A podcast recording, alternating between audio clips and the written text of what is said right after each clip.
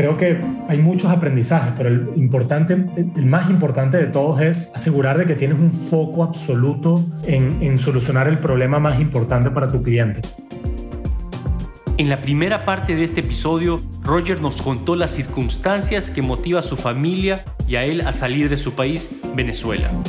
Luego cómo fueron sus experiencias laborales antes de emprender y cómo esto lo ayudó a ganar confianza en él mismo.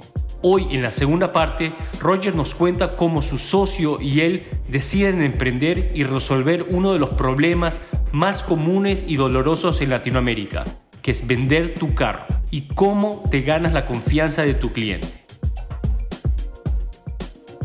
Empezamos a hablar como soñadores, ¿no? Y yo, yo le empecé a contar mi, mis frustraciones y, y también le empecé a contar que yo quería emprender, que estaba loco por emprender y que eh, iba a salir de línea porque no, no, no, estaba contento con lo que estaba pasando y que quería yo ser dueño de mi propio destino. Y, y, ahí Carlos eh, me, me, habla de, de, de, una idea que él había tenido. Creo que los dos compartíamos esa misma ambición de querer emprender, esas mismas ganas de querer emprender. Y él me empieza a hablar de, de, un, de un, una idea que él tenía en función de una experiencia que él había tenido vendiendo un carro en, en, en Colombia la cabeza de Carlos funciona así, ¿no? Cuando él ve un problema, él inmediatamente escribe la solución o se obsesiona por tratar de solucionar ese problema. Y tenía una idea inicial de cómo solucionar ese problema para los vendedores, eh, pero ahí empezamos a profundizar más sobre, ok, ¿cómo solucionar esto para, para todo el mundo? Empezamos a, a, profundizar más sobre todo lo que representaba el carro para, para, para el latinoamericano, ¿no? Y y lo importante que era ese activo para el latinoamericano y lo, lo, lo, lo profundo que era el problema. Nos dimos cuenta que era un mercado gigante, que era un, un mercado sumamente informal. En México nos dimos cuenta que el 80% de las transacciones de carros eran hechas entre particulares, entre personas físicas con asimetrías de información, sin ningún tipo de garantía, sin ningún tipo de, de, de confianza. Empezamos a, a investigar el mercado, empezamos a hacer visitas a, a, mercados que en México son llamados tianguis de carros usados, empezamos a ir a concesionarios y nos dimos cuenta que era, nada, que había una oportunidad única eh, para, para solucionar ese problema y nos dimos cuenta que era sumamente complejo solucionar ese problema y eso al principio fue, fue como, wow, esto va a ser mucho más difícil de lo que pensábamos pero creo que al mismo tiempo eso fue lo que nos motivó a decir, vamos a hacerlo. Y, renunciamos de Linio, eso fue en febrero del 2016, sin, sin tener mucho, eh, sinceramente. O sea, teníamos, teníamos una idea de qué queríamos hacer, teníamos el problema, sabíamos que teníamos que profundizar más para, para, para, para diseñar bien la propuesta de valor, pero dijimos, vamos, o sea, no, no, de nada sirve quedarnos aquí y dividir nuestro tiempo, tenemos que clavarnos en esto, tenemos que lanzarnos al vacío para poder estar fully committed y, y, realmente eso es lo que sentíamos que, que, iba a requerir de nosotros, ¿no? Y claro, me, me, imagino que, me imagino que vale la pena contar la experiencia personal de ustedes con este problema, porque creo que muchas personas cuando se mudan de ciudad, especialmente en Latinoamérica, sufren esto. Entonces, ¿cuál fue el problema que Carlos y tú sufrieron a nivel personal para, para vivirlo más y darse cuenta que esto requería una solución? Bueno, eh, Carlos sufrió un fraude tratando de vender su carro en Colombia y perdió dinero y perdió tiempo, mucho tiempo tratando de, de vender el carro y luego tratando de corregir el, el, problema que tuvo con la documentación y el fraude. Yo, yo como, como decías tú, Santiago, el, el cada vez que te mudas de, de país o de ciudad, probablemente te toca vender y comprar un carro, ¿no? Y yo pasé por eso, me tocó vender mi carro en Venezuela y el carro de mi familia y, perdí mucho dinero también, eh, perdí mucho tiempo. Me, di cuenta de que era una de las peores experiencias por las que yo había pasado en mi vida fue tratar de vender eh, mis carros en, en Venezuela. Luego me tocó comprar un carro en Argentina y también fue una situación incómoda, difícil, me sentí me sentí en peligro, luego me tocó vender el carro cuando me mudé a Brasil y luego me pasó la misma cosa en Brasil. Y, cuando, cuando Carlos me cuenta su experiencia, me, me, identifiqué mucho. Y dije, la verdad es que esto es un problema grande, un problema importante. Y cuando empezamos a investigar más sobre el problema, nos dimos cuenta de que de que era peor aún de lo que nos imaginábamos. Habían historias de terror de, de, clientes que habían sido secuestrados, que les habían robado, que les habían quitado el carro. Y recordemos que el carro es una de las, de las cosas, de las compras o de los activos más importantes que existen en la vida de una persona. Y más todavía en América Latina. Y más todavía para la...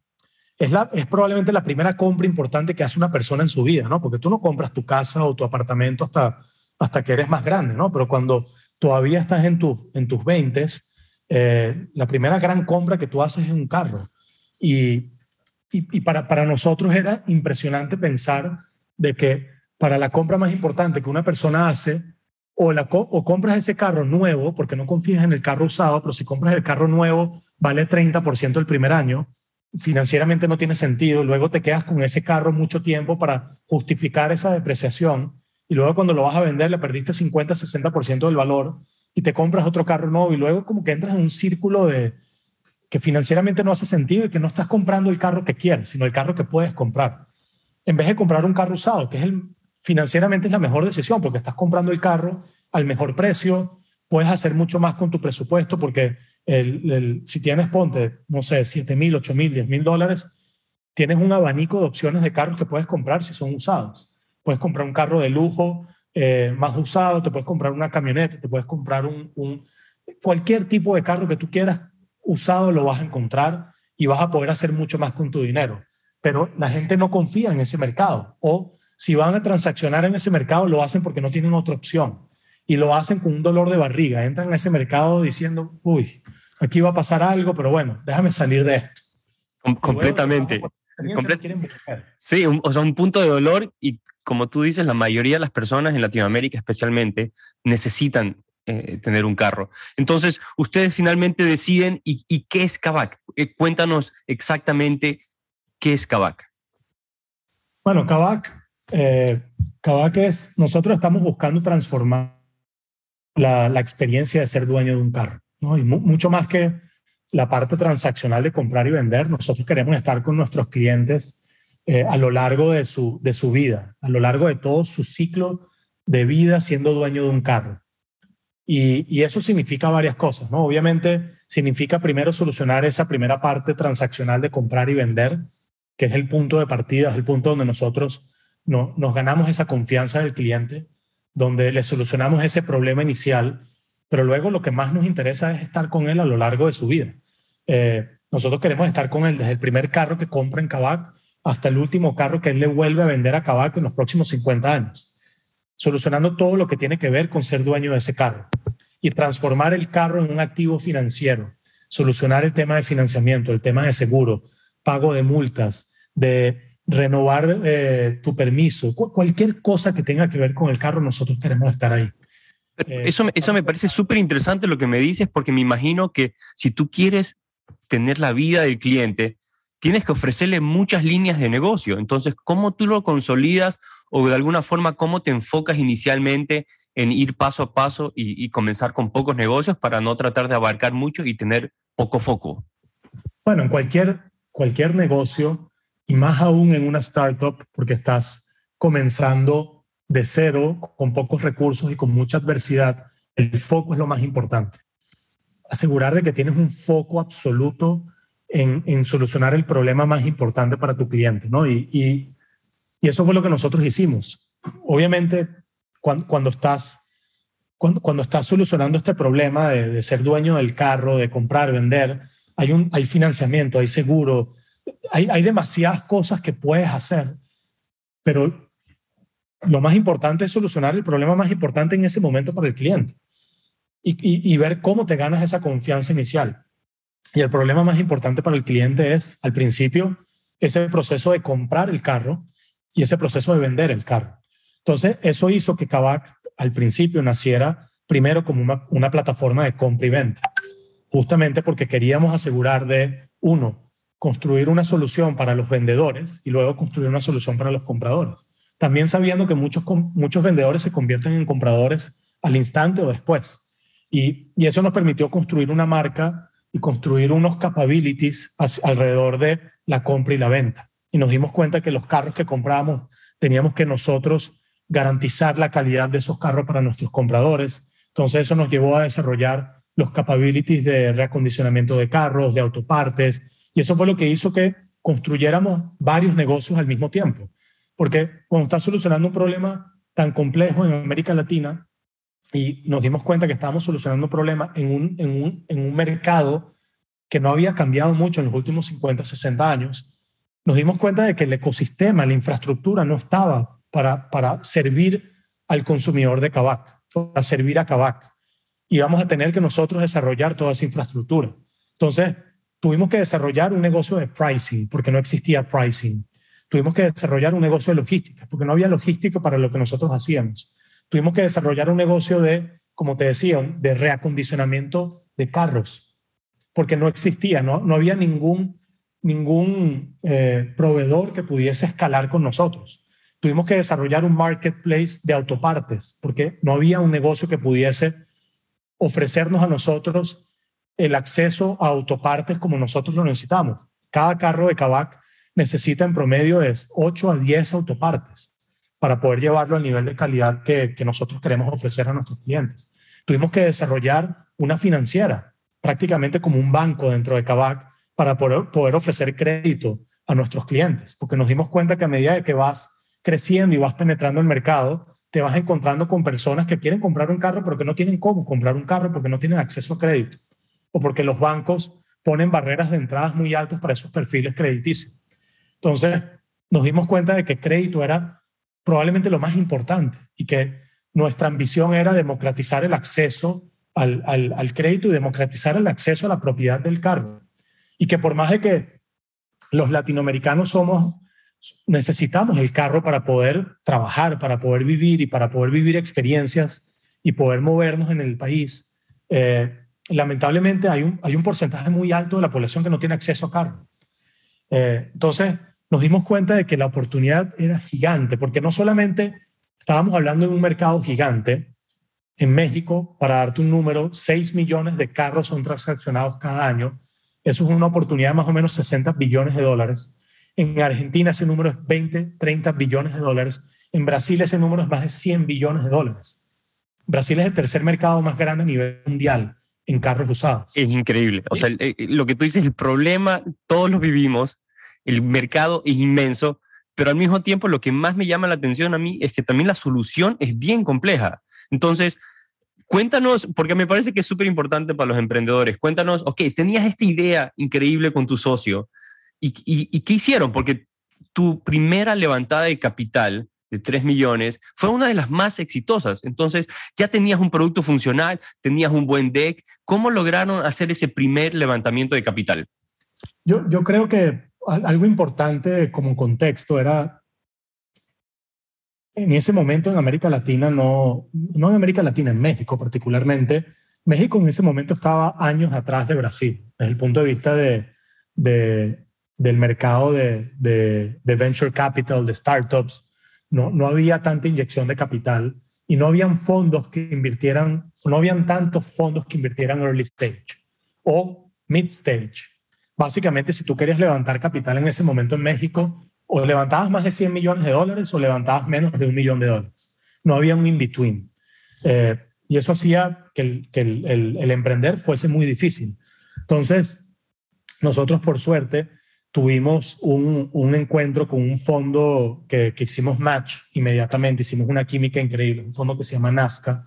Eh, y creo que ellos vieron en nosotros emprendedores con experiencia, con cicatrices, que ya habíamos hecho muchas de las cosas que íbamos a hacer, que ya teníamos estas cicatrices que te había comentado, que habíamos cometido errores, que íbamos a poder, yo creo que una de las cosas más difíciles para cualquier emprendedor es explicar tu visión, ¿no? Y explicar el problema que estás solucionando. Y sobre todo el explicar cómo lo vas a hacer.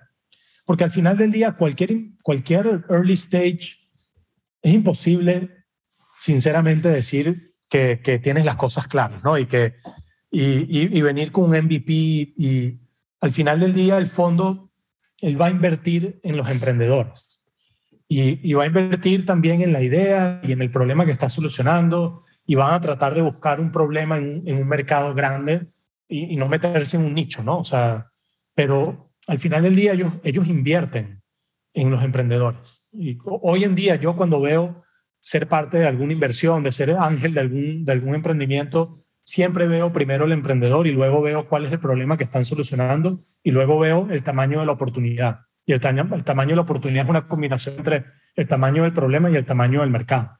Tú puedes tener un problema gigante que estás solucionando, pero en un mercado chiquito, eso no es una oportunidad tan grande. Al mismo tiempo, estás metido en un mercado gigante, pero estás solucionando un problema superficial, no vas a ser importante en ese mercado, no vas a ser importante para tu cliente.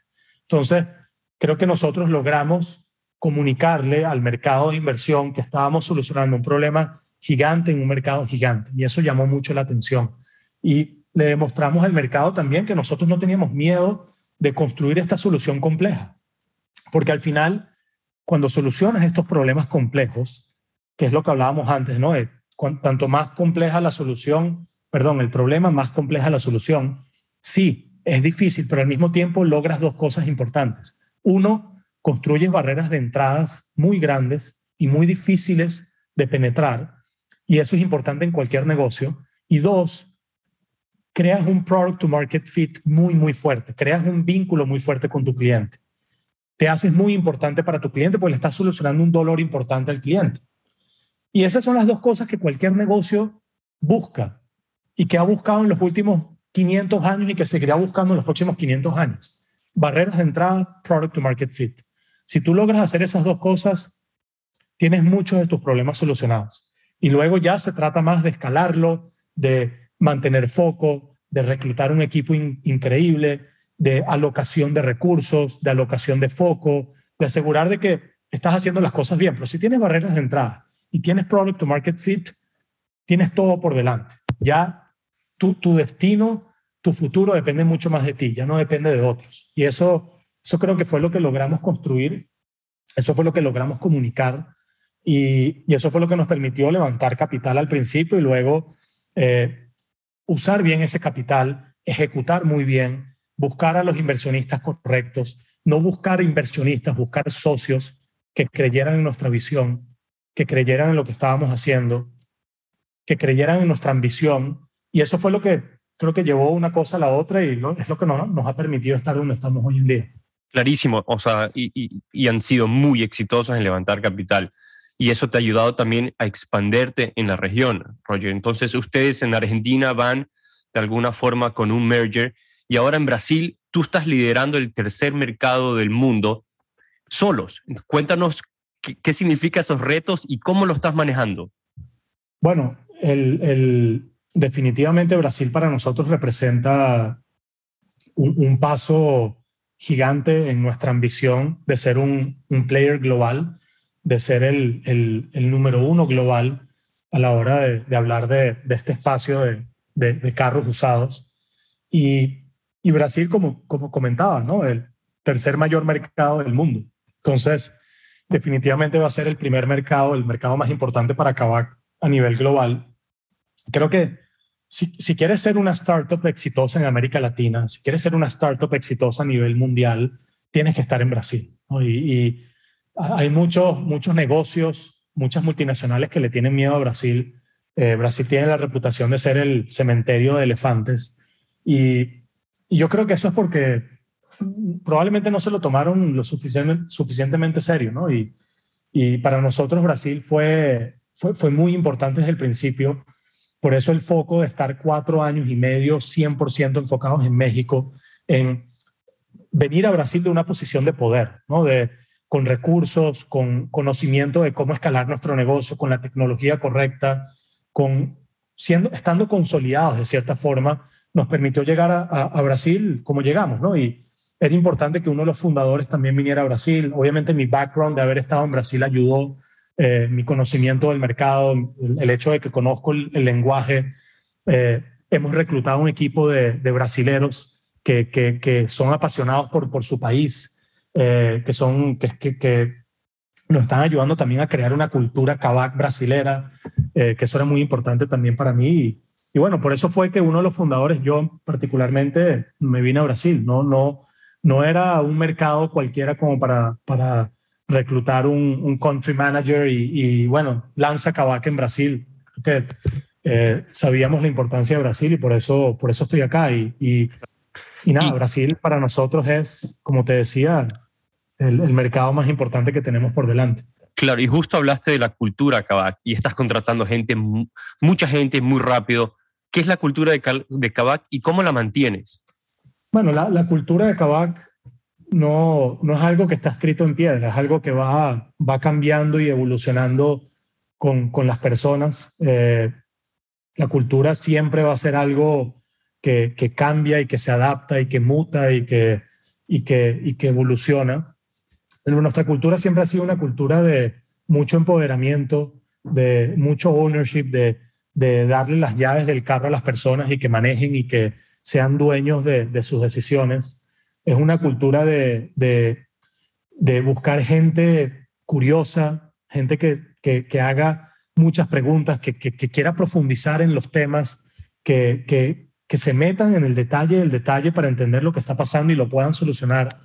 Eh, no creemos en, en, en, la jerarquía y en líneas verticales, sino creemos en, la medida de lo posible en una estructura horizontal donde las personas son dueñas de sus decisiones y donde las personas, como te digo, van profundos en los problemas y son parte de la solución. Eh, creemos en, el impacto de lo que estamos haciendo, de la importancia del problema que estamos solucionando, de lo importante que es la experiencia del cliente para poder multiplicar la marca de Kavak de forma orgánica hacia el futuro. Queremos crear una marca generacional, una marca que marque un antes y un después. No estamos tomando decisiones cortoplacistas, no estamos pensando en, en en la próxima valorización o si vamos a hacer un IPO. Yo creo que siempre pensábamos, siempre hemos pensado en cómo construimos un negocio para los próximos 20, 30, 40 años. Cómo construimos un negocio que sea mucho más grande que nosotros. Cómo construimos un negocio del que nos sintamos orgullosos en el futuro. ¿no? Y, y, y eso es parte de la cultura que es una cultura muy familiar. Es una cultura donde hay gente de todas partes de América Latina, gente de todas partes del mundo, hay gente de, todas partes. ¿no? Es una cultura bastante eh, mixta que, trae diversas experiencias y, a veces pensamos en Cabal como una, como, como una familia, como un país, ¿no? Lleno de, inmigrantes y de personas de diferentes culturas y backgrounds que, que estamos todos juntos tratando de solucionar un problema complejo para nuestros clientes y estamos tratando de construir eh, algo que no ha sido construido antes. Creo que esa es la mentalidad, ¿no? Somos constructores, nos encanta ensuciarnos las manos, nos encanta eh, cometer errores y aprender esos errores y, y, ser cada día mejores, ¿no? Y creo que siempre nos estamos reinventando. Es imposible pensar que el, el Roger de hoy es el mismo Roger del año pasado, o sea, porque Kavak no es el mismo hoy al, al Kavak del, del, año pasado. Todos los años o cada seis, ocho meses, Kavak se multiplica tres, cuatro veces. Es un negocio que ha crecido a un ritmo demasiado acelerado y uno tiene que crecer a esa misma velocidad, porque si no, el negocio te deja, eh, tienes que estar siempre adelante, porque si no, no vas a poder adaptarte hacia lo que el negocio y las personas del negocio necesitan de ti. Entonces siempre nos estamos reinventando, somos, somos una cultura que trabaja por misiones y siempre buscamos ser mission driven, ¿no? ¿Cuál es la misión ahora? ¿Qué es lo que tenemos que hacer ahora? ¿Cómo me adapto a esa misión? Y buscamos siempre identificar los superpoderes de las personas para asegurarnos de que lo estamos poniendo en una posición de éxito y que estamos pudiendo apalancar sus fortalezas, ¿no? Y, no necesariamente sus debilidades, sino es qué es lo que tú sabes hacer mejor que nadie, qué es lo que te gusta hacer.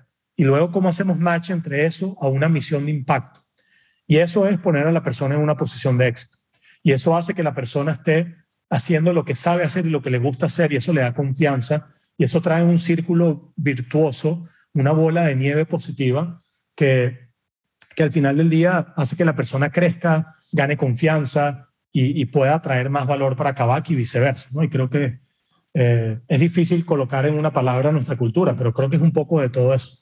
Clarísimo, Roger. En verdad te agradezco muchísimo la entrevista, eh, la he disfrutado muchísimo y estoy seguro que va a ser muy inspiradora para, para posibles emprendedores y para gente que está emprendiendo en Latinoamérica. Te felicito por todo lo que has logrado y sigan adelante con todo. Te mando un fuerte abrazo y una vez más, gracias por tu tiempo.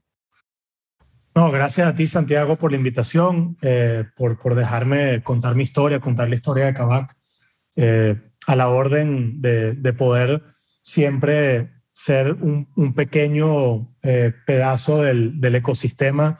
Es importantísimo el ecosistema de emprendedurismo en, en, América Latina. Hay muchas cosas por hacer, hay muchos problemas por solucionar y estoy muy motivado por, por ser parte de ese efecto multiplicador, ¿no? Y siempre que tenga la oportunidad, voy a tratar de contribuir dentro de lo posible. Así que gracias por la invitación. Gracias por escuchar el programa. Suscríbete en las plataformas de iTunes y Spotify y síguenos en Instagram, arroba aprendimientos. Gracias por la edición de David Pérez.